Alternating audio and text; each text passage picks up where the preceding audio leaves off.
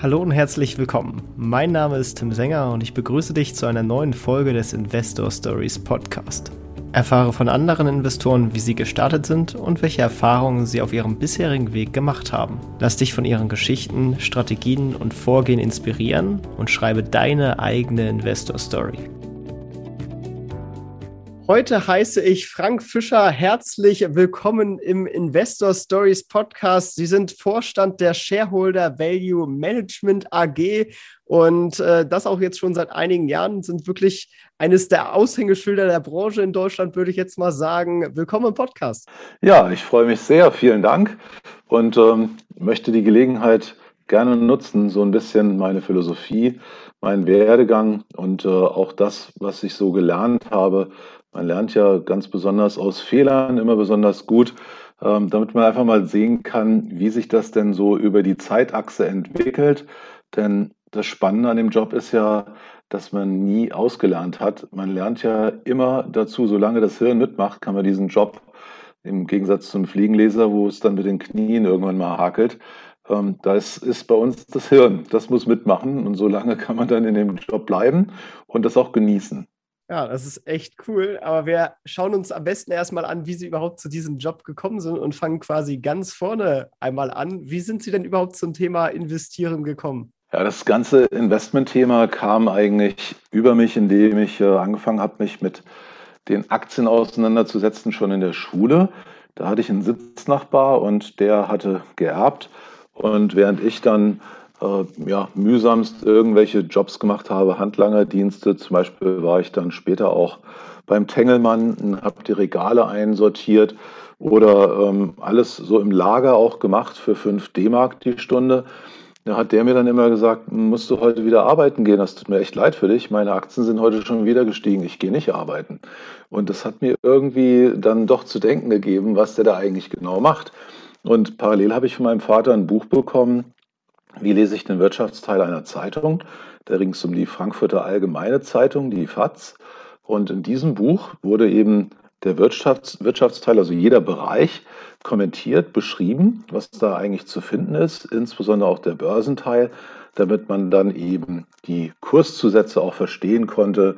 Etwas bezahlt Brief, rationiert Geld, was auch immer dahinter stand an diesen Abkürzungen. Das war für mich alles so ein bisschen so ein, so, ein, so ein Buch mit sieben Siegeln. Ich wusste nichts damit anzufangen. Und dann habe ich mir gedacht, Mensch, jetzt hat mein Vater mir das Buch geschenkt. Ähm, dann lasse ich doch mal die anderen Bücher erstmal stehen und gucke da mal rein. Ähm, vielleicht verstehe ich das dann ja mit den Aktien. Und so ging das los, dass ich tatsächlich aus dem Antrieb, ähm, aus dem Umfeld heraus und auch von dem, was eben mein Vater einen Impuls gegeben hat, mich mit dem Thema beschäftigt habe. Und das hat dazu geführt, dass ich dann auch mein Schwerpunkt in äh, der Schule habe ich gelegt für Gemeinschaftskunde, denn in dem ersten Halbjahr äh, dieses Kurses äh, hin zum Abi, in der 11.1 so, sozusagen, äh, da ging es dann tatsächlich los mit einem Börsengang. Und da war ich dann sehr dankbar, dass ich in der Lage war, das erste Mal tatsächlich, und damals war es ja noch ein Börsenparkett, auf dem Parkett zu stehen und äh, mitzubekommen, wie dort eben gehandelt wird. Und das war sehr aufregend. Das hat mir wirklich so einen Kick gegeben und zu sagen, Mensch, das ist ja total verrückt, wie das hier abgeht. Was machen die denn da eigentlich? Und das hat mich dann gepackt. Und so habe ich dann eben angefangen, den Wirtschaftsteil regelmäßig zu lesen und mich mit der Materie intensiv zu beschäftigen und zu überlegen, ähm, wie man das eben einsetzen kann und umsetzen kann, indem man wirklich investiert, dass man zur Bank geht, ein Depot aufmacht und dann tatsächlich mal die erste oder zweite Aktie ähm, kauft, um sich zu überlegen, wie man denn tatsächlich darauf ein Vermögen aufbauen kann. Was war denn Ihre erste Aktie? Das ging los mit einer BASF-Aktie. Und das war eher so was Konservatives, gab auch eine Dividende, ähm, schöne Chemiefirma, ähm, jetzt nicht unbedingt so der ultimative Weltmarktführer, ähm, aber schon was Solides. Und äh, Dividende fand ich auch damals schon nicht schlecht. Natürlich gibt es auch was Besseres als Dividende. Das lernt man dann halt später. Wenn Firmen permanent das Kapital reinvestieren können zu hohen Kapitalrenditen, das ist natürlich fantastisch. Also wenn man es gar nicht ausschütten muss, weil man eben keine Nöt äh, Notwendigkeit mehr hat oder keine Chance, so muss man das eigentlich sehen, keine Chance zu reinvestieren, dann muss ich meinen Eigentümern, wenn ich das mit Disziplin mache, eben das Kapital auch wieder zurückgeben. Und das machen ja viele Firmen, wenn sie eben nicht mehr so gute Möglichkeiten sehen, zu denselben Renditen auch ähm, in der Zukunft zu erwirtschaften, dann sagen sie, dann mache ich doch lieber vielleicht einen Rückkauf, wenn ich unterbewertet bin, schafft das Werte. Oder ich gebe meinen Eigentümern das Geld zurück in Form einer Dividende. Und das sind die beiden Wege, wo man ja als Mitaktionär, als Miteigentümer einer Firma vom Management quasi belohnt wird. Und das hat sie dann auch be dazu bewegt, im Endeffekt in die Branche später einzusteigen. Und ähm, ja, wie, wie ist da Ihr Einstieg verlaufen? Wie haben Sie da angefangen? Also in die Branche bin ich erstmal nicht eingestiegen, denn es war schon so, dass ich dort äh, ein Wechselbad hatte. Ich hatte mit meinen ersten Investments einen enormen Erfolg und dann, wie das häufig so passiert, wenn man dann denkt, Mensch, das ist ja so einfach, ähm, auch vom Timing her sehr gut.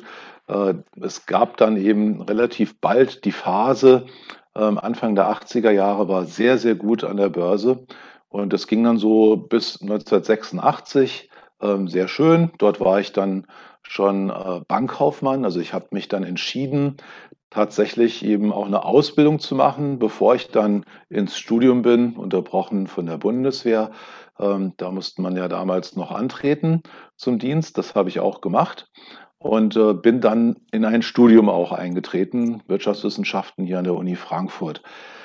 Der Schritt hin zu dem Bankkaufmann, zu der Ausbildung äh, bei der Hessischen Landesbank hier in Frankfurt, das war eben so wirklich getrieben von dem Wunsch, sich doch äh, beruflich mit dem Thema auseinanderzusetzen. Und dann kam aber auch die Vollbremsung, weil 1987 hatten wir einen wunderbaren Crash in dem Oktober und dort habe ich einen sehr empfindlichen Dämpfer erhalten, was äh, meinen schönen Vermögenszuwachs und die Erträge aus den Aktien betraf. Und das hat mich schon ziemlich geschockt. Und ich habe mich gefragt, ob ich tatsächlich äh, sofort mein Arbeitseinkommen und mein Vermögenseinkommen aus derselben Quelle beziehen will. Und habe mich erstmal entschieden, das war allerdings auch getrieben äh, von meiner Neigung, doch selber auch als Unternehmer aktiv zu sein, eine Firma im Studium heraus aufzubauen. Und so habe ich eine Software- und Datenbankfirma aufgebaut, die Fonddaten eingesammelt hat und diese in Tabellen und grafischer Form, also in Charts, aufzubereiten, damit dieses ganze Universum der Fondsmanager transparent wird. Bisschen angetrieben von meinem Professor, der war ähm, an der Uni Frankfurt derjenige, der den Bankenlehrstuhl innehatte, der Herr Engels. Und der war auch gleichzeitig bei der Wirtschaftswoche der Chef und der hatte mir ganz klar gezeigt, wie das so mit der Rente aussieht, dass die eben wirklich gefährdet ist und dass die Menschen für ihre private Altersversorgung Vorsorge treffen müssen. Dazu brauchen sie Informationen, war meine Schlussfolgerung. Demografie und alles, was so äh, vorhanden war, hat für diese Branche gesprochen und natürlich dann auch Transparenz schaffen mit einer unabhängigen Datenbank, die einem hilft, Beurteilungen der Leistung dieser Fondsmanager zu treffen. Das hat mich angesprochen und so habe ich dann angefangen ähm, für die Firma Micropal, das war eine englische Firma, eine Agentur in, zunächst in Deutschland zu sein und dann später auch im angrenzenden europäischen Ausland, zum Beispiel in Österreich, waren wir auch sehr früh schon erfolgreich. Und so ging das dann weiter, dass ich eben das Ganze zum Erfolg geführt habe. Da es aber eben nur eine Agentur war, der Gründer sich entschieden hatte, er könnte nicht die Mittel aufbringen, mit dem Wettbewerber Morningstar, den kennt man ja heute noch, mithalten, hat sich dann es so entwickelt, dass tatsächlich die Entscheidung getroffen wurde, die Firma zu verkaufen. Und so bin ich dann Angestellter bei Standard Poor's geworden, musste also quasi auch die Firma, die ich aufgebaut habe, ähm, dort entsprechend leider diese Selbstständigkeit aufgeben und dann äh, als Angestellter erstmal war ich da, wo ich eigentlich gar nicht sein wollte, weil ja dieses Unternehmerseele meiner Brust immer noch geschlagen hat. Und nach sieben Jahren war es dann soweit, dass ich eben keine Lust mehr auf dieses Angestellten-Dasein hatte. Da hatte ich acht Geschäftsführer in diesen sieben Jahren aus New York. Ich hieß auf dem Papier Europa-Geschäftsführer Und faktisch hatte ich aber nicht mehr viel zu melden, weil alles kam aus New York und es hat mir wenig Spaß gemacht. Am Ende war es so weit, dass ich dann gesagt habe, jetzt mache ich doch lieber mein Hobby zum Beruf. Und äh, genau das war's. Also ich habe zwischendurch das mit den Aktien als Hobby weiter betrieben. Ich hatte noch vor, bevor ich an der Universität war, mit wenigen Gleichgesinnten meinen allerersten Aktienverein, den es aber dann auch schon lange nicht mehr gibt und hatte in meiner Tätigkeit während des Studiums als Aushilfe, da war ich dann ja schon Bankkaufmann in der Amro Bank, was heute die ABN Amro ist, einen Kunden, für den ich gearbeitet habe, den Günther Weißfenning. Und der ist der Gründer unserer Firma Shareholder Value. Der Günther war ein sehr außergewöhnlicher Investor und ich würde ihn wirklich als Value Investor bezeichnen, obwohl er kaum Englisch gesprochen hat und er auch Warren Buffett nicht kannte hat er das als Autodidakt sich alles selber beigebracht und das sehr, sehr ähnlich wie die klassischen Value-Investoren auch umgesetzt und mit dementsprechendem Erfolg hatte er dann einen Aktienclub auch gegründet und der heißt R3000. Der R3000 stand für Risiko 3000 Mark zu verlieren. Und um diese 3000 Mark dann zu riskieren, wurde das eben auch deutlich gemacht, dass das Risikokapital ist. Und das hat der Günther sehr, sehr gut angelegt. In den folgenden 25 Jahren hätte bei der Wiederanlegung der Ausschüttung ein Investor über 30 Prozent pro Jahr verdient und wäre nach 25 Jahren somit Millionär geworden. Das ist leider so, dass die meisten Leute die Ausschüttung nicht wieder angelegt haben oder dann sogar auch die Anteile an dem Verein verkauft haben und somit gar nicht Millionär wurden. Aber das war nun mal für 25 Jahre ist ja schon langfristiges Investieren. Ähm, und da gibt es dann natürlich auch Themen, ich brauche meine Waschmaschine, ein Auto, wie auch immer. Und so hält es eben kaum einer durch. Aber das war eine riesen Erfolgsgeschichte. Der Günther ist damit so erfolgreich geworden und hat sich dann entschieden, ähm, seine Privatiers-Eigenschaften ähm, doch wirklich zu bevorzugen, hat sein Angestelltenverhältnis, der war dort bei der Bayerischen Hypotheken- und Wechselbank, Tochter aufzugeben und eben nur noch die Aktien zu machen und dann später auch die Shareholder Value Management AG zu gründen, weil er gesagt hat, ich brauche das eigentlich wie so eine Art Family Office und vielleicht machen wir auch mal mehr daraus, denn ich bin jetzt über die Aktien, über die Jahre so vermögend geworden, dass ich jemand brauche, der mir dabei hilft, das alles zu administrieren. Und später, wenig später, hat er sich entschieden, einen Großteil seines Vermögens der Allgemeinheit zurückzugeben und hat die Share Value Stiftung gegründet. Und die Share Value Stiftung, Share Value heißt Werte teilen. Da ging es darum, gemeinnützige Zwecke zu unterstützen in der Jugend- und Altenhilfe, insbesondere in Hessen und Thüringen, weil in Thüringen tatsächlich das erlaubt wurde, eine Stiftung zu 100 Prozent auf Aktien zu starten. In Hessen war das zu der Zeit nicht denkbar, das zu machen. Das wurde als zu riskant erachtet von der Stiftungsaufsicht. Und so ist dann der Ort, zu dem eben äh, gegründet wurde, die Share Value Stiftung, ist immer noch dort in Erfurt, hat sie ihren Sitz in Thüringen. Und die Thüringer haben natürlich gesagt, wir hätten aber dann gerne auch die Hälfte des Fördervolumens. Ähm, also so muss sich jetzt Hessen leider die Hälfte ähm, des Fördervolumens mit Thüringen teilen. Ähm, auf der anderen Seite ist das Fördervolumen, die Stiftung ist damals mit 13 Millionen Euro gegründet worden. Wir sind dieses Jahr über 70 Millionen Euro Volumen in der Stiftung angewachsen und die damals eben äh, ja, etwas über 100.000 Euro Fördervolumen sind auf über 1,2 Millionen Euro, die dieses Jahr ausgegeben werden, angewachsen. 600.000 in Hessen, 600.000 in Thüringen ist so Pi mal Daumen die Aufteilung, mit der man dort rechnen kann. Und das war für mich auch ein Beweggrund, dann ähm, die Firma Shareholder Value Management AG als mein neues Zuhause zu sehen. Denn nachdem ich meinen zweiten Verein gegründet hatte, der Johann Wolfgang Goethe Investment Verein an der Uni Frankfurt, das hat mir extrem viel Spaß gemacht. Wir hatten dort 220, sogar über 220 Mitglieder. Die haben alle 50 D-Mark pro Monat eingezahlt. Wir haben in verschiedenen Gruppen diese Gelder angelegt, sodass es eben nicht nur akademisch eine Übung war in der Uni, sondern wirklich auch mit realem Kapital. Und das ging in sehr unterschiedlicher Art und Weise auf. Ähm, die japanische Optionsschein Handelsgruppe, die war extrem erfolgreich auf dem Weg nach oben. Und dann gab es aber lange Zeit, lange Gesichter in dem Crash in Japan. Umgekehrt waren wir eben eher langweilig unterwegs, weil wir eben mit unseren Titeln nicht solche boomartigen Entwicklungen wie mit japanischen Optionsscheinen hatten, dafür aber auch deutlich stetiger. Und das hat mich immer schon angesprochen und das habe ich beibehalten, auch in der Zeit, nachdem ich dann mein Studium beendet hatte und für die Firma Micropal, das war diese Fonddatenbank, gearbeitet habe.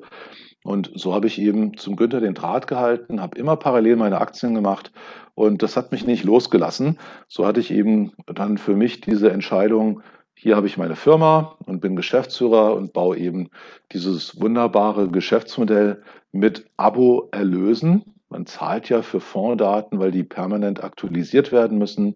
Die Preisdaten und die Ausstattungsdaten, manchmal ändern sich auch Stammdaten. Da muss man ein Abo eingehen und ich habe das als Unternehmer schon verstanden, dass Abonnement-ähnliche Erlösstrukturen sehr heilsam für eine Firma sind, weil es eben dann zum Jahresanfang immer wieder schön Geld reinregnet, was man dann für die Entwicklung der Produkte und die Pflege der Datenbanken und die Kundenbetreuung super verwenden kann. Und das hat mich auch beim Investieren geprägt, dass ich eben dann mir gut überlegt habe, in welche Geschäftsmodelle will ich denn langfristig und nachhaltig auch investieren.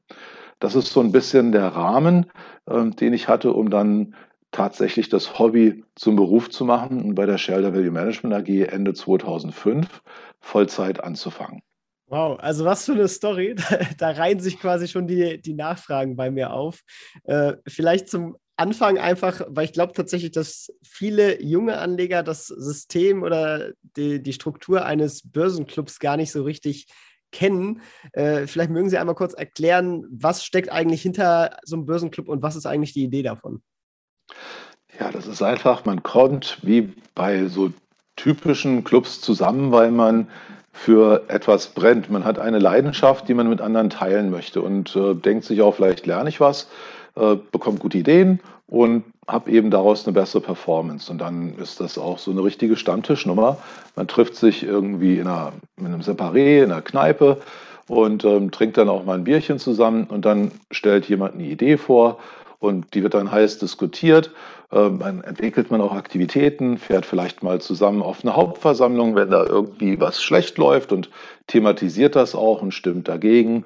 Also es gibt eben dann wirklich eine Leidenschaft für das Thema Aktien und der Vermögensanlage durch eben Beteiligung an Unternehmen. Und das äh, bringt ja sehr, sehr viele Aspekte mit sich, weil ich eben über alle möglichen Geschäftsmodelle nachdenken kann.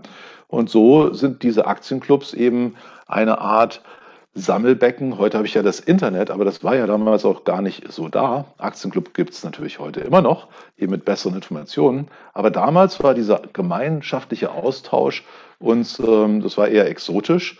In Deutschland ist das Thema mit Aktien eigentlich nicht so umfangreich bekannt ähm, und auch gelebt, wie das in anderen Ländern, insbesondere im angelsächsischen Raum der Fall war. Aber es gab dann doch den ein oder anderen, zum Beispiel auch an anderen Universitäten in Mannheim oder in München oder auch in Darmstadt. Und mit diesen Clubs hatten wir dann eben auch einen Austausch, haben uns dann Referenten auch hineingeholt. Damals war das zum Beispiel der Herr Costolani, ähm, der eben uns äh, als ja, Urgestein des Investierens seine Weisheit mitgeteilt hat und die Hörsäle waren dann voll, manchmal sogar zwei oder drei mit Videoübertragung, auch wenn es die größten waren an der Uni Frankfurt. Da war richtig was los. Und so konnte man dann eben direkt von diesen sehr ungewöhnlichen, außergewöhnlich erfolgreichen und ähm, sehr lehrreichen Menschen ähm, wirklich diese Erkenntnisse gewinnen, diese Philosophie besser verstehen und das in seine eigenen Überlegungen mit hineinnehmen. Das hat richtig Spaß gemacht. Und das ist eben so das Wesen eines Aktienclubs, dass man tatsächlich äh, gemeinschaftlich ist man stärker. Dann kommt mal auch jemand, der sagt, Mensch, komm, ich gebe das weiter an euch. Ihr seid ja auch viele, finde ich gut, dass ihr euch der Idee, der ich mich selber verschrieben habe, auch annähert und dann gibt es viele, die das unterstützen. Genauso ist das dann auch größer geworden. Ähm, die Schwierigkeit bei dem R3000 oder anderen Clubs war, dass eben so ein Club ähm, mit einem revolvierenden Anlageausschuss besetzt ist, typischerweise. Das heißt, da gibt es nicht einen Entscheider, sondern dort sind mehrere Entscheider. Das ist auch das, was das Wesen auszeichnet, weil es ansonsten ja so eine Art Diktatur ist. Jetzt war es aber so, dass der Günther so unglaublich gut war und jeder sich gewünscht hat, dass er das weitermacht.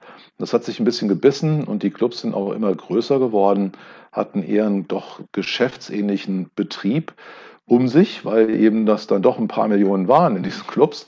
Und da musste man ja auch schon sehr, sehr ordentlich und sorgfältig arbeiten und auch äh, dem Finanzamt, dem Steuerberater gegenüber das 100% sorgfältig machen und hat ja dafür auch dann gehaftet. Und es hat dazu geführt, dass dann irgendwann doch klar wurde, wir müssen das in eine Art geschäftsähnlichen Betrieb überführen, weil das jetzt zu groß wird. Und genau das ist passiert. Ähm, der Nachfolger des R3000 oder auch anderer Clubs ist dann die Shareholder Value Beteiligung AG geworden. Das ist also das Vehikel, mit dem den Clubmitgliedern angeboten würde, wenn ihr nicht mehr ähm, mit uns investieren wollt in den Clubs, dann könnt ihr euer Geld zurückhaben. Ihr könnt es aber auch neu anlegen in der Shareholder Value Beteiligung AG. Das haben viele gemacht. Und so ist dann diese Firma ähm, als AG gegründet worden, hat dann auch einen Wirtschaftsprüfer bekommen. Und es war auch von Günther logischerweise hat er auch vorausgedacht und hat gesagt, ich muss ja auch eine Nachfolgeregelung machen. Er ist dann ähm, auch schon äh, ja, 2011 verstorben und dementsprechend muss man ja sehen, alles ist leider endlich und man muss eben sehen, dass sowas dann vielleicht auch aus anderen Gründen mal zu Ende gehen könnte. Und die Shelter Valley Beteiligung AG, die gibt es heute noch, ist dann eben auch ja, so ein Jahr etwa nach der Gründung börsennotiert worden. Und äh, dementsprechend ist sie jetzt auch noch börsennotiert und führt in professioneller Form eigentlich diese Idee der Aktienclubs weiter fort. Aber jetzt haben sich eben äh, diese Mitaktionäre entschieden, dass die Beratungsleistung über die Shareholder Value Management AG erbracht wird und das Beteiligungsvehikel dieser AG an der Börse Frankfurt äh, und Xetra sind wir gehandelt. Ähm, dort kann man sich eben über die Kurse informieren und auf unserer Homepage über das, was wir dort eigentlich machen. Tatsächlich kann ja also jeder Zuhörer theoretisch da Anteile von der Shareholder Value Beteiligung AG an der Börse einfach so kaufen und äh, ist quasi. Es ist eine Aktie, genau, ja. Diese Shareholder Value Management AG sozusagen, die, die hängt quasi da drüber und das ist sozusagen die Managementgesellschaft und sonst quasi operativ in der AG ist sozusagen eigentlich nichts, sondern da werden quasi wirklich auch nur die Aktien gehalten. So ist es. Also die Beratung erbringt die Shareholder Value Management AG.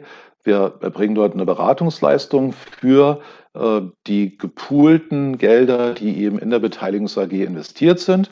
Die AG hat auch einen Aufsichtsrat und der überwacht dann letzten Endes den Vorstand, der aber in äh, meiner, in meinem Fall sogar in Personalunion bin ich eben Vorstand der Management AG und auch der Beteiligungs AG. Ähm, tatsächlich ist operativ aber tätig nur die Management AG. Das ist die besondere Struktur, die wir dort haben. Und die Management AG ist nicht börsennotiert, aber die Beteiligungs AG sehr wohl. Denn die Management AG erbringt diese Beratungsleistung auch für Fondsmandate. Und ich hatte das vorhin schon erwähnt. Wir hatten ja durch diese Share Value Stiftung, die ähm, auch mittlerweile schon seit Jahren Aktionär der Shareholder Value Management AG ist, ähm, ist es so, dass wir eine Nähe zu diesen Stiftungswelten hatten. Und dann haben wir gemerkt, dass viele Stiftungen sich super auskennen in Immobilien. Und damals gab es ja auch noch vernünftig Zinsen, also auch die Anleihen konnte man eben sich darauf verlassen, dass dort eben vernünftige Zinserträge, die ja Stiftungen für gemeinnützige Zwecke benötigen, zu erwirtschaften waren. Und dementsprechend hatten die am Anfang nicht so die Schmerzen. Je weniger Zinsen, umso mehr haben die Schmerzen zugenommen. Und dann haben sie tatsächlich natürlich gesucht, wo gibt es denn was zu verdienen? Und dann kommt man auf die Idee, vielleicht schaue ich mir doch mal die Aktien an. Die schwanken zwar stärker, allerdings sind die ja hochattraktiv für die langfristigen Renditen. Die meisten Menschen machen sich überhaupt keine Gedanken darüber, was eigentlich langfristig mit Aktien tatsächlich zu erwirtschaften ist. Und das würde ich gerne auch nochmal so ein bisschen darstellen, weil selbst ähm, ein Investment rein in einen Index wie den SP 500, der sich natürlich auch durch besonders gute Firmen, diese wunderbaren Firmen sind ein Großteil des SP 500, der setzt sich also schon mal sehr gut zusammen. Deswegen kriege ich seit 1926 im Durchschnitt 10% Performance im SP 500, sogar mehr als 10% Performance. Das ist ja schon mal eine sehr, sehr attraktive Rendite im DAX, weil wir dort nicht ganz so viele tolle Firmen haben, sind das so um die 8% auf lange Sicht. Nicht ganz so lang gibt es dort diesen Index. Deswegen habe ich das mal für den SP 500 ähm, einfach jetzt mal exemplarisch mitgebracht. Wenn ich in anderen Bereichen suche, nämlich in dem Value-Bereich, dem klassischen Graham-Style Value, dann ist es so, dass wir tatsächlich nicht nur 10, sondern 14 Prozent Ertrag bekommen, pro Jahr wohlgemerkt. Und das seit 1926 im Durchschnitt. Also das ist das, was eben der Markt insgesamt hergibt.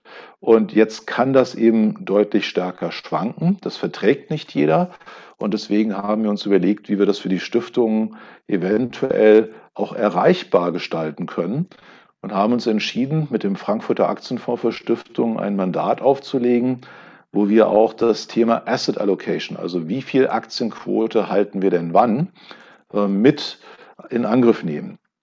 Und man muss da ganz klar sagen, derjenige, der eben dieses Aktienrisiko vollständig tragen kann, also eher 100 Prozent investiert ist als weniger, der muss mit deutlich mehr Schwankungen leben, wird aber dadurch eben, weil er das höhere Risiko trägt, mit auch einer wesentlich höheren Performance belohnt.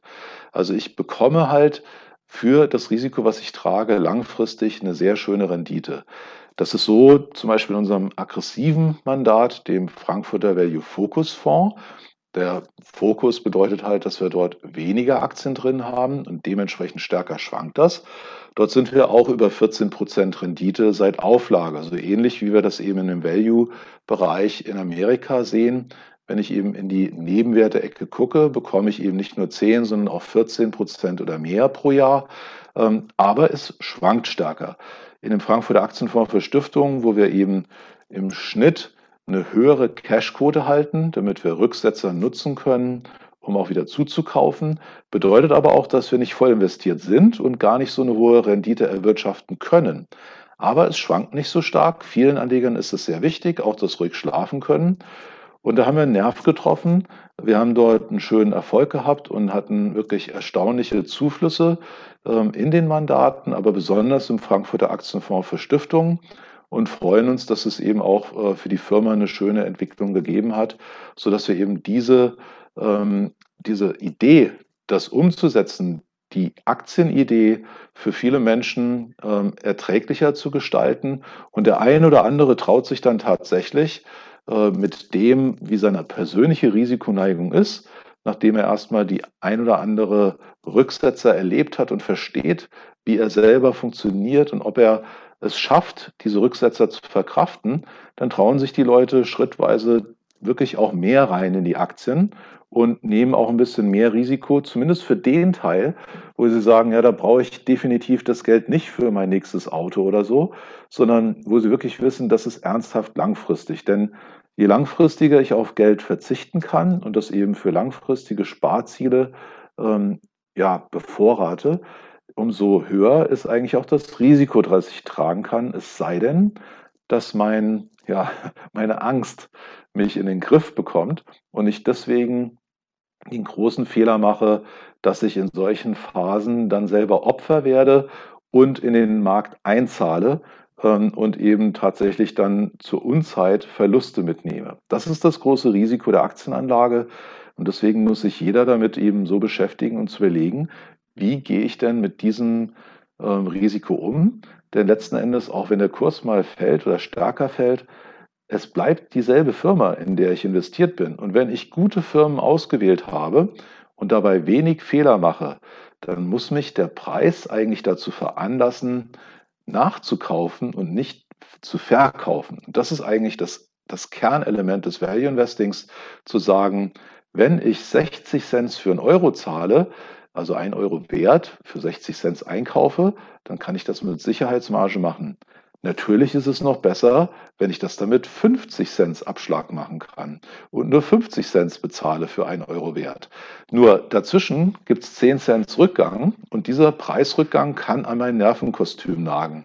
Und genau das muss man in den Griff kriegen, um erfolgreicher Investor zu sein. Wie man so schön sagt, an der Börse günstig kaufen, teuer verkaufen.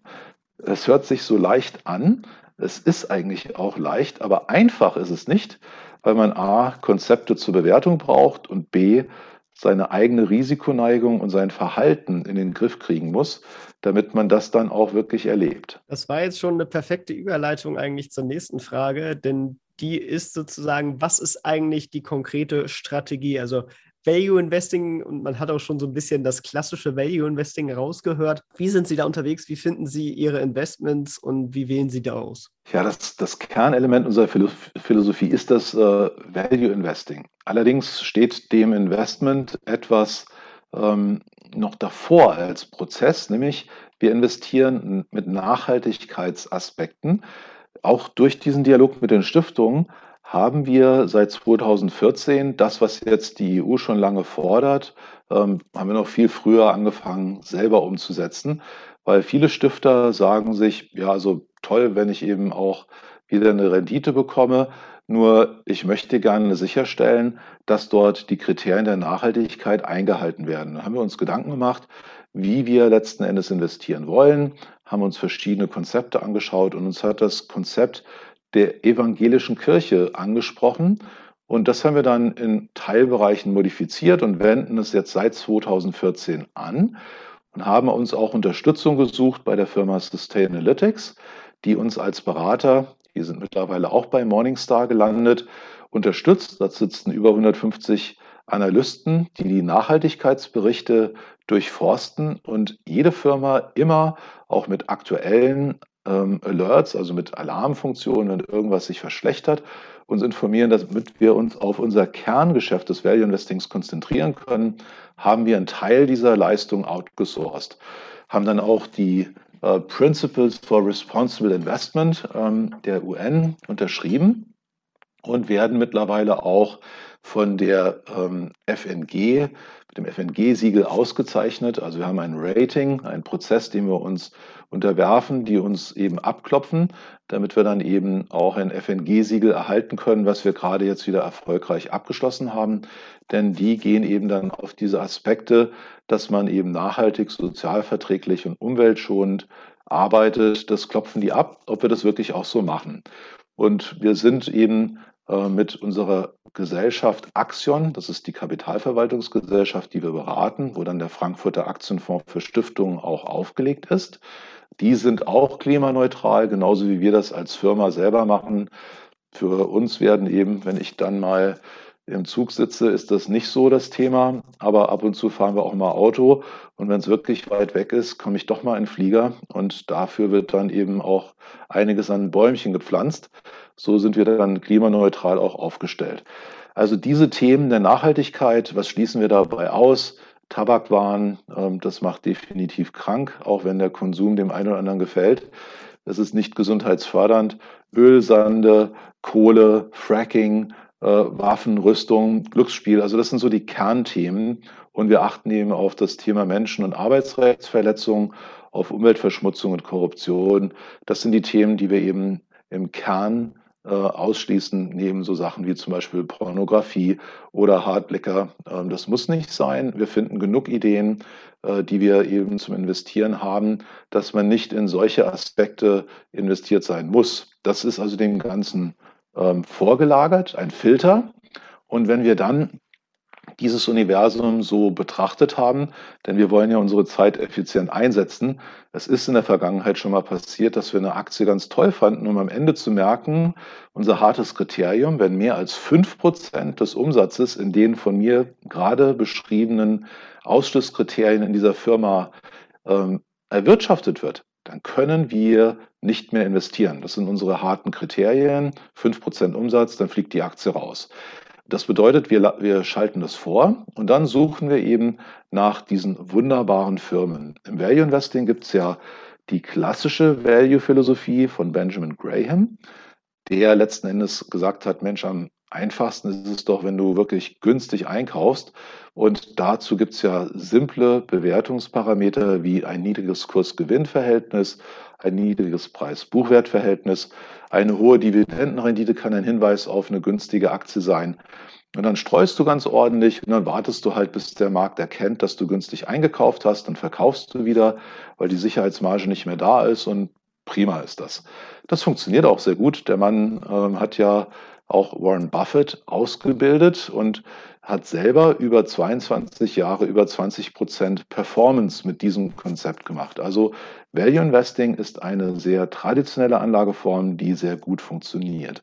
Es gibt aber, und ich würde zu diesem Teil des Graham, der Mann heißt Benjamin Graham, dieser Teil des Graham Value Investing Stils, die nicht ganz so hochwertigen Firmen besonders günstig einzukaufen, ist das klassische Value Investing.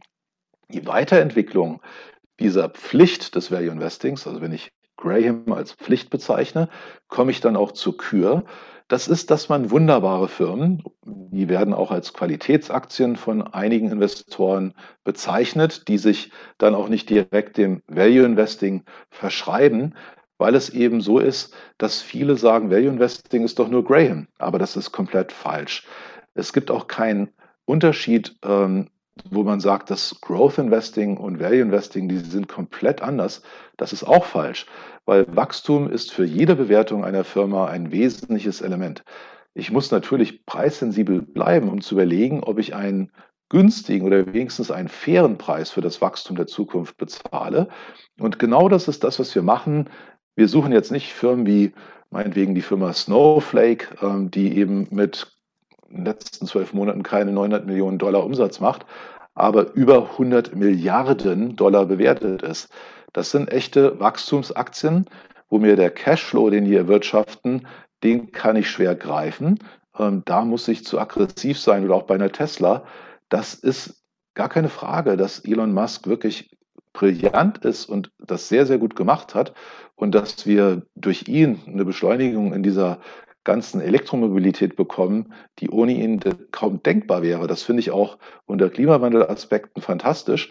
Aber ich muss keine Tesla-Aktie haben, denn dort ist der Cashflow, der dort erwirtschaftet wird, für mich zu schwer greifbar. Und Tesla wird mittlerweile bewertet äh, mit dem Wert aller großen Automobilfirmen, die börsennotiert sind, im Aggregat sind nicht mehr wert als die eine Firma Tesla. Und da muss ich sagen, ich bin nicht der Freund, der Tesla shorten würde, weil wer weiß, was der mal noch aus dem Hut zaubert. Aber ich kann halt nicht greifen, ob das eine so wunderbare Firma ist, dass der Cashflow uns über die nächsten zehn Jahre ähm, auf der Basis des Preises, den wir jetzt haben, mit Sicherheitsmarge das bringt. Das kann ich nicht erkennen, also mache ich es nicht. Und das Ziel bei uns ist nämlich, den permanenten Kapitalverlust zu vermeiden. Und dabei helfen mir eben konservative Maßstäbe. Ich achte darauf, dass wir die Sicherheitsmarge nicht vergessen, also immer den Preis, den man für die Firma zahlt, im Hinterkopf haben, auch wenn die noch so gut ist. Wir müssen es kaufen, wenn entweder irgendwas in der Firma schlecht läuft, weil sie dann günstig ist, oder weil am Markt irgendwas passiert, weil wir ein politisches Problem haben, weil wir einen Terror oder eine Krankheit, ein Virus, all diese Aspekte, die im Markt abgebildet werden, die bringen uns dann eben eine Unterbewertung, eine Übertreibung, dass man eben in dieser Zeit auch die wunderbaren Firmen günstig einkaufen kann. Dann muss man zuschlagen. Und wir achten dann auf Familien- oder Eigentümergeführte Firmen. Wir lieben es, wenn es eben wirtschaftlich nachhaltig, also nicht nur nachhaltig unter den ESG-Kriterien, sondern auch wirtschaftlich nachhaltig geführt wird. Und das passiert eben, wenn ein Eigentümer oder eine Familie da dran ist, viel eher, als wenn es eben nur eine managergeführte Firma ist wo man sich nicht so sehr drum kümmert. Also dieses Kümmerergehen finden wir halt bei den Firmen, wo der Manager Miteigentümer ist oder eine Familie langfristig darauf achtet, dass alles gut läuft, eher. Und diese Anreize, das ist etwas, was ich auch im Studium gelernt habe, die, die findet man dann doch durch eine bessere Performance langfristig wieder. Das dritte Element ist dann der wirtschaftliche Burggraben. Wir stellen uns eine Firma vor, wie eine Burg und diese Firma, die versucht sich vor den Wettbewerbern zu schützen. Was wir ja als Konsumenten so lieben, ist, dass die Firmen mit ihren Produkten und Dienstleistungen sich immer besser entwickeln und immer tollere Produkte und günstigere Dienstleistungen uns bringen, weil der Wettbewerb sie antreibt.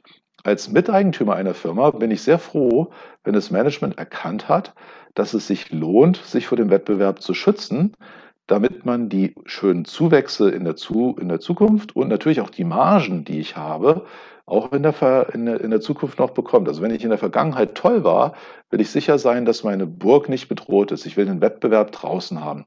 Und da kann ich jetzt einen möglichst breiten und tiefen Burggraben um diese Burg errichten. Was meine ich damit? Es gibt eben Aspekte, die man als Manager erkennen kann und dann kann ich darauf aufbauen und das ausbauen. Ganz einleuchtend sind Beispiele wie zum Beispiel Patente. Ein Patent oder Lizenzen, Schutzrechte schützen eine Firma, die Burg, äh, davor, dass der Wettbewerber ihnen quasi in, den, in, die, in die Burg einfällt und quasi dort den Burggraben überwindet. Denn wenn ich ein Patent habe, dann bin ich geschützt und kann bis zum Ende der Patentlaufzeit das, was ich als Innovation ähm, tatsächlich entwickelt habe, auch wirtschaftlich nutzen. Und das führt dann zu wunderbar schönen zu Umsätzen. Auf der, äh, auf der Umsatzseite wachse ich eben schön rein in tolle dynamische Entwicklungen. Auf der Margenseite verteidigt mein Patent ähm, die Attacken von den Wettbewerbern, denn die müssen ja selber erstmal was schaffen und zwar an meinem Patent vorbei. Und wenn die das nicht hinkriegen, dann bin ich alleine dort unterwegs und kann meine Innovation möglichst lange nutzen. Und das sind diese wirtschaftlichen Burggräben. Da gibt es auch andere wie Wechselkosten. Es fällt halt sehr schwer, von Windows wegzukommen, weil jeder von uns das gelernt hat wie das eben läuft mit Windows. Und dementsprechend bleiben wir auch alle an diesen Plattformen, weil wir das eben gelernt haben, sind wir verhaftet. Denn die Wechselkosten auf eine andere Software zu gehen, bedeutet, ich muss alles neu lernen, neu einrichten und verstehen. Und dementsprechend gibt es verschiedene Burggräben, die unsere Burgen schützen können und die klopfen wir alle ab. Und dann gibt es natürlich noch einen Freund, den Mr. Market, unseren manisch-depressiven Freund, dessen Launen wir auch messen können.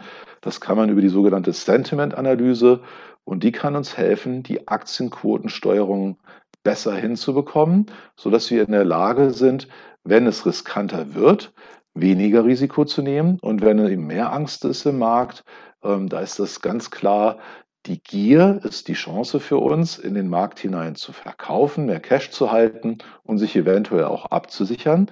Und die Angst, unser Freund, in dieser Zeit können wir dann, wenn wir Angst messen, können wir diese Unterbewertungen auf den Einzeltiteln sehen und die Wahrscheinlichkeit, dass wir nah an einer Bodenbildung sind, durch unser Mr. Market Cockpit, was wir auch auf unserer Homepage veröffentlichen, ähm, messen, um zu überlegen, wie hoch wollen wir eigentlich eine Aktienquote haben.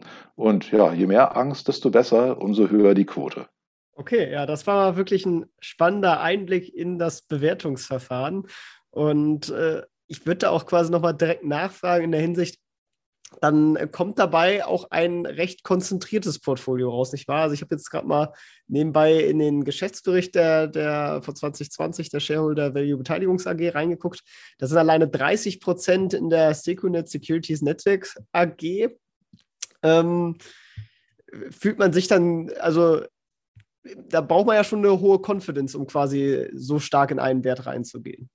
Ja, also diese Confidence, die hat man natürlich dann, wenn man so eine Firma langfristig begleitet. Und wir sagen das ja auch immer, wir investieren tatsächlich ähm, langfristig. Und manchmal ist es auch so, dass man dann schneller wieder, weil sich etwas ergibt. Ich nehme mal das Beispiel Schaltbau.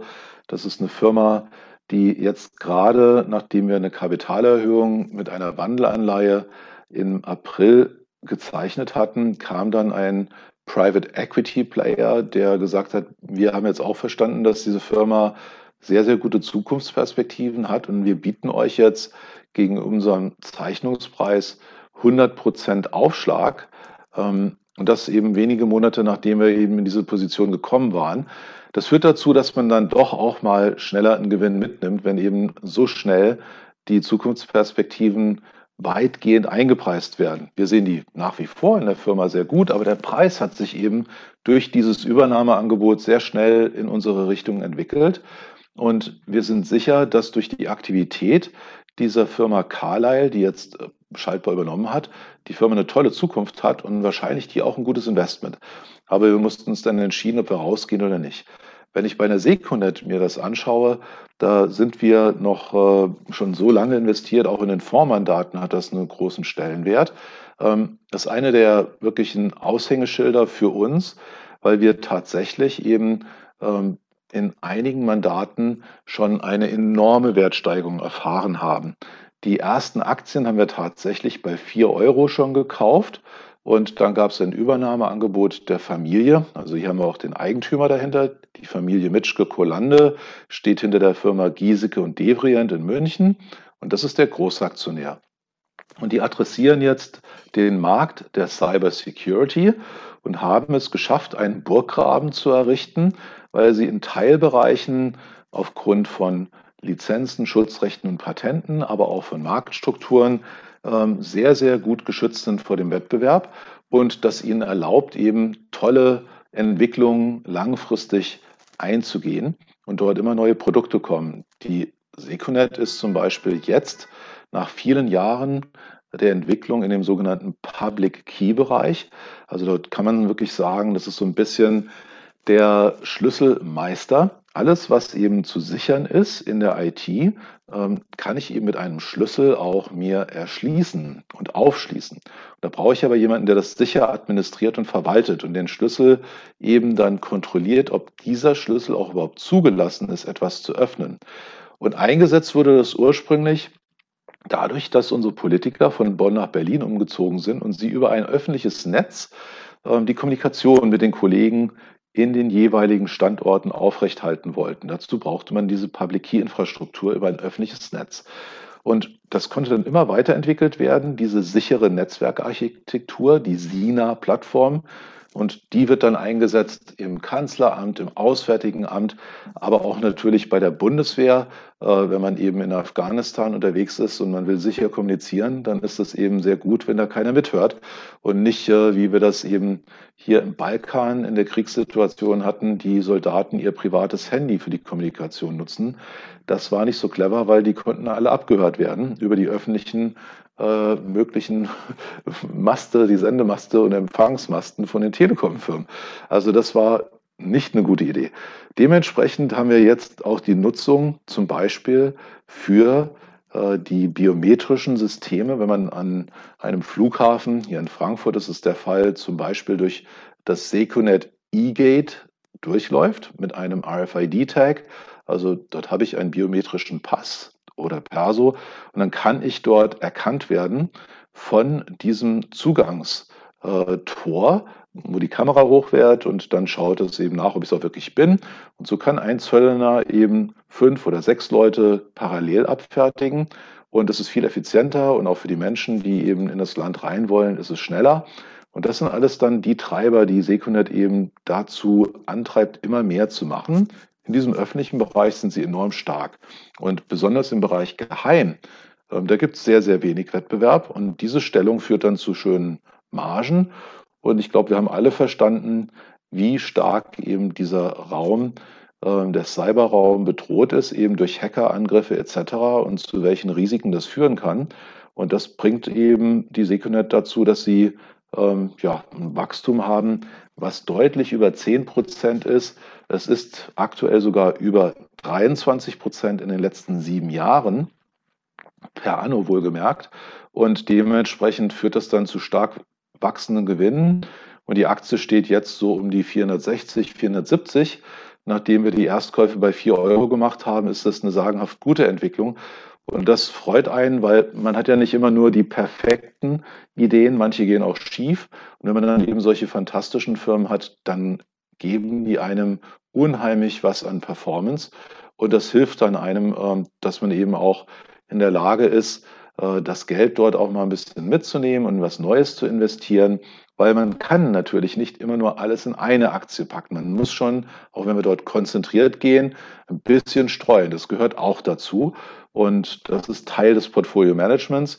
Ansonsten hätten wir nämlich die Shareholder Value Beteiligung AG in die Seconet Beteiligungs AG umbenennen müssen, weil die sonst so ein hohes Gewicht im Portfolio gehabt hätte. Ähm, das macht unter Portfoliosteuerungsgründen dann auch keinen Sinn.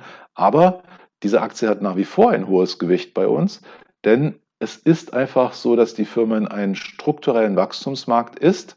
Und dieses Wachstum, das kann man eben, wie wir sehen, langfristig, wir sind ja auch schon seit über zehn Jahren investiert, sehr, sehr erfolgreich begleiten.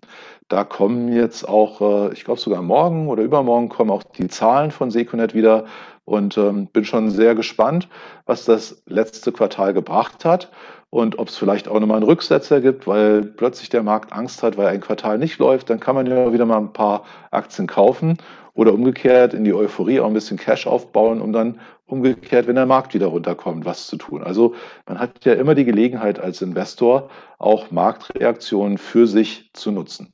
Wow, also das ist natürlich echt ein extrem toller Erfolg und äh, deswegen würde mich aber umso mehr interessieren, weil Sie jetzt ja auch schon fast angesprochen haben, dass man nicht immer äh, den richtigen Griff macht. Was würden Sie denn vielleicht als Ihren größten Fehler beim Investieren bezeichnen? Der größte Fehler beim Investieren ist eigentlich für mich, und das ist auch eine Schlussfolgerung, die wir gezogen haben, um ähm, daraus zu lernen, dass wir nicht noch früher konsequenter auf diese wunderbaren Firmen in dem Schwerpunkt, den sie jetzt bei uns haben, gesetzt haben. Und so ein bisschen ist das eine Entwicklung, die man eben durchmacht, wenn man zu oft gemerkt hat, ich habe eine ganz tolle Firma gehabt und dann war sie temporär zu teuer und dann habe ich sie verkauft und ich bin nicht wieder reingekommen.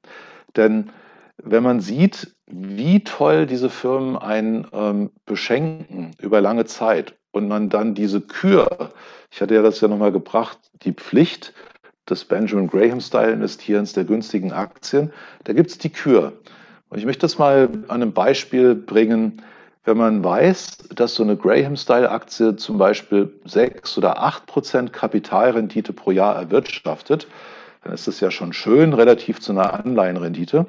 Es gibt aber Firmen, die investieren, äh, die investieren so gute mit Kapitalrenditen von 18 oder 20 oder auch mehr Prozent pro Jahr. Und 20 Prozent ist halt besser als 8 Prozent pro Jahr.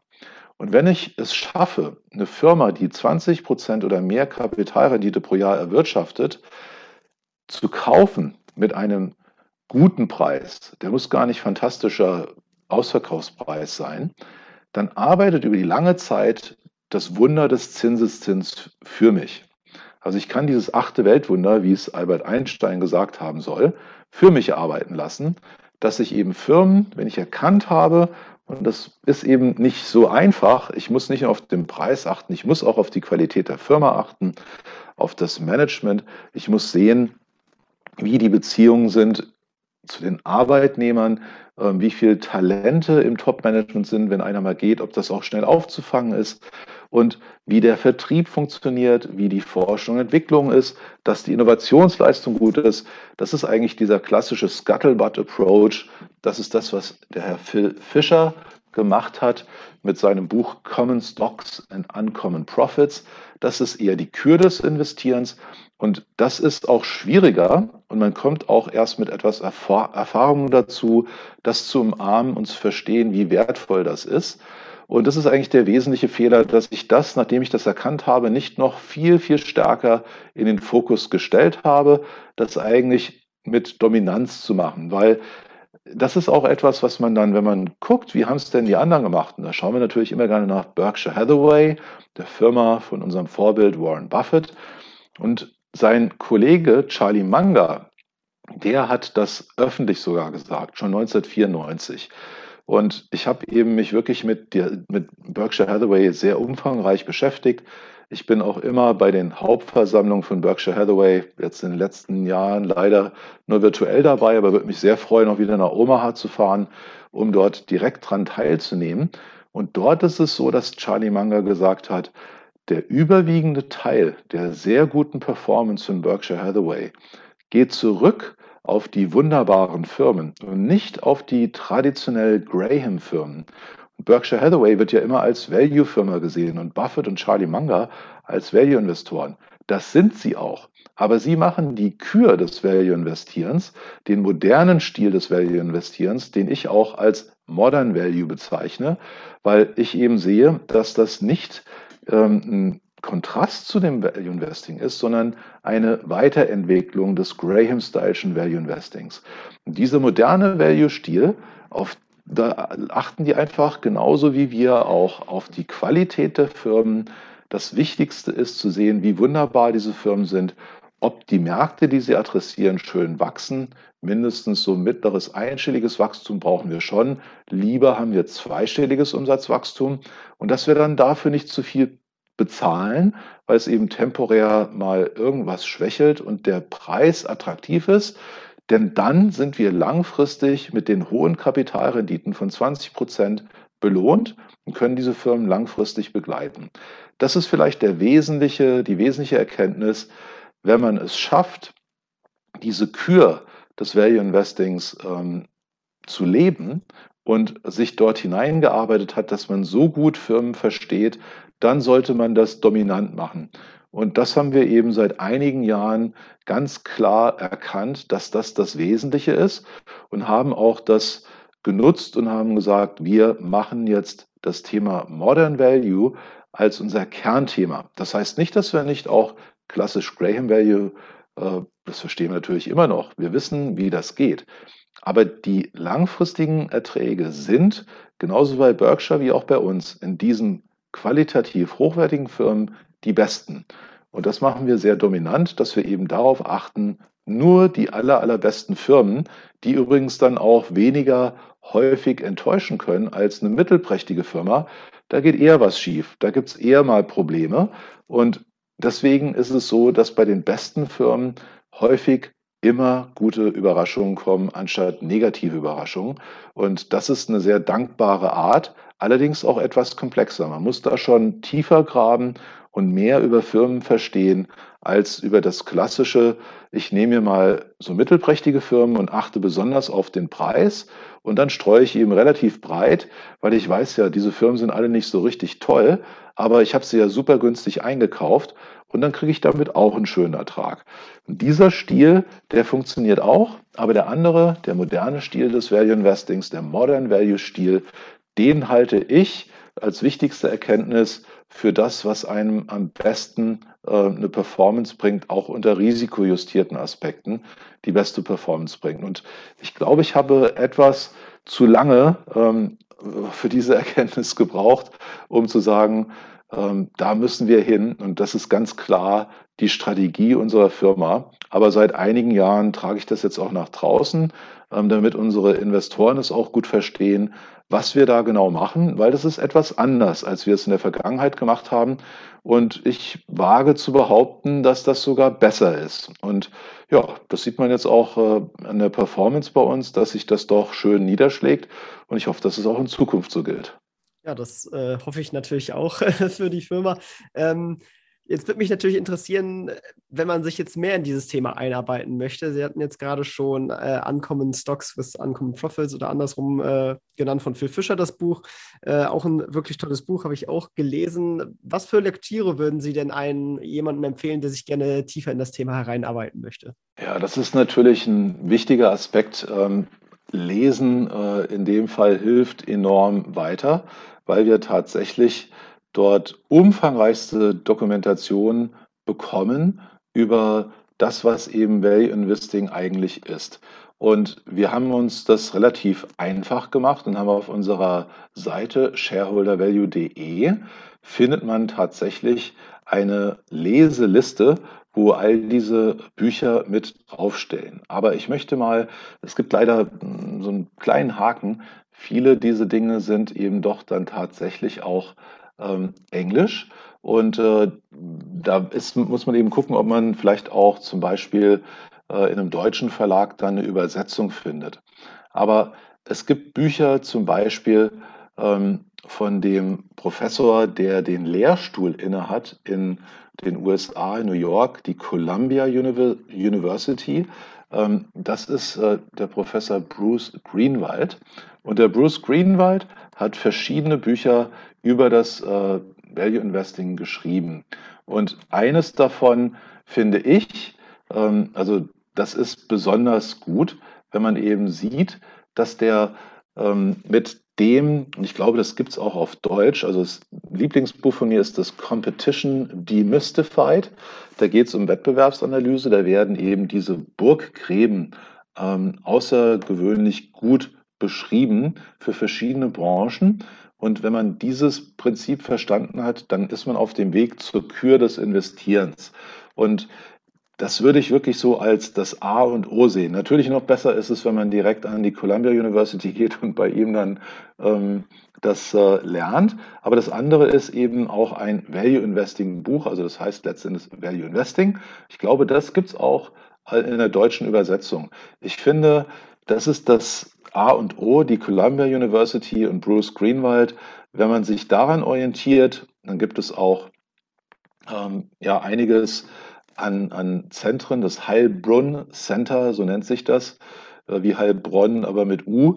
Ähm, dort ist eben das Know-how, und da sind auch die Studenten aktiv und auch die ehemaligen. Dort gibt es ein Newsletter, da kann man sich mit diesen Inhalten weiter auseinandersetzen und kann enorm viel lernen darüber. Es gibt natürlich auch noch viele andere Autoren, aber das Zentrum des Value Investings, und das ist auch, das darf man ja nicht vergessen, wo das herkommt, Benjamin Graham ist derjenige, der dort gestartet hat. Dort ist Warren Buffett schon in die Ausbildung gegangen und es wird eben jetzt seit Ewigkeiten weiter fortgeführt. Also das ist so der Leuchtturm.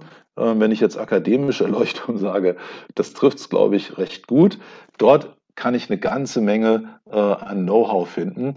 Und es gibt aber auch ähm, viele andere, wo man sagen kann, mit denen würde ich mich auch auseinandersetzen. Natürlich auch Benjamin Graham selber, ähm, der hat letzten Endes das Standardwerk des Graham-Style. Wenn ich also erstmal nicht mit der Kür, sondern mit der Pflicht anfangen will, ähm, dann würde ich in das Buch The Intelligent Investor schauen und hätte eben dann auch die Graham-Aspekte, um mich dann weiterzuentwickeln. Dieser Aufbau, ähm, der ist eigentlich auch sehr hilfreich. Oder wenn man bei Graham bleiben will, aber das ist schon echter Wälzer, ähm, das ist der Graham Dot Cottle, das Buch, was letzten Endes auf, ich glaube, das sind über 800 Seiten. Ähm, dort kann ich dann wirklich tief eintauchen. Und das sind so die Themen, wo ich sagen würde, fang, fang, fängt man mal an. Und wenn man erstmal drin ist, dann äh, lässt es einen eh nicht mehr los. Und dann findet man noch viele, viele andere Bücher mit Teilaspekten, ähm, ob das jetzt zur Bewertung ist ähm, oder auch zum, äh, zu, dem, zu dem Thema Mode. Ähm, das finde ich übrigens auch bei Morningstar. Die machen das auch ähm, sehr gut, dass sie eben die Modes beschreiben. Und äh, ja, da kann ich eben dann mich wirklich austoben und bin in der Lage, diese vielen, vielen Aspekte für jedes Geschäftsmodell abzuklopfen und äh, immer dazu zu lernen. Und ich glaube, wen es dann nicht gebissen hat, der, der wird es dann auch nicht mehr, der wird dann auch nicht mehr erleben, dass er mit den Aktien oder mit, der, mit dem Research dazu glücklich wird, weil mir hat das äh, wirklich die Tür für sehr, sehr viel geöffnet und ich habe immer mehr mich dann von dem einen Buch zum anderen treiben lassen, um äh, noch weiter das äh, ja, zu vertiefen, was es dort zu lernen gab. Vielen Dank auf jeden Fall für die Tipps. Die werde ich natürlich auch alle in den Beschreibungen, äh, in der Shownotes des Podcasts verlinken. Vielen Dank auf jeden Fall dafür und für das ganze Gespräch, denn ich fand, da waren extrem viele wertvolle Punkte dabei. War wirklich inspirierend, diese Geschichte von Ihnen und auch von der Shareholder Value äh, zu hören und wie das Ganze abgelaufen ist. Mehr Informationen zu Ihnen findet man natürlich äh, auf den jeweiligen Kanälen der Shareholder Value. Sie sind ja auch tatsächlich ziemlich aktiv für YouTube-Videos etc. zu produzieren. Äh, falls also da jemand mehr hören möchte, das findet ihr ebenfalls in den Shownotes verlinkt. Und ja, vielen Dank, dass Sie dabei waren. Ja, danke für Ihr Interesse und ich wünsche alle gutes Investieren. Danke. Ciao, ciao. Tschüss. Das war's auch schon wieder mit dieser Podcast-Folge. Ich danke dir ganz herzlich fürs Zuhören. Wenn dir der Podcast gefallen hat, würde ich mich sehr freuen, wenn du ihn mit einer Bewertung auf iTunes unterstützt. Außerdem möchte ich dich gerne dazu einladen, der Investor Stories Community auf Facebook beizutreten. Hier hast du einen Austausch mit Gleichgesinnten und professionellen Investoren, die selber ihren Weg in die Freiheit der Finanzen gegangen sind. Und von ihnen kannst du lernen oder auch selber andere Leute bereichern. Und zudem ist dort Feedback zum Podcast immer willkommen. Um ganz schnell dorthin zu gelangen, kannst du auch einfach investor-stories.de slash community eingeben. Ich freue mich, wenn du auch beim nächsten Mal wieder dabei bist. In diesem Sinne, alles Gute, dein Tipp.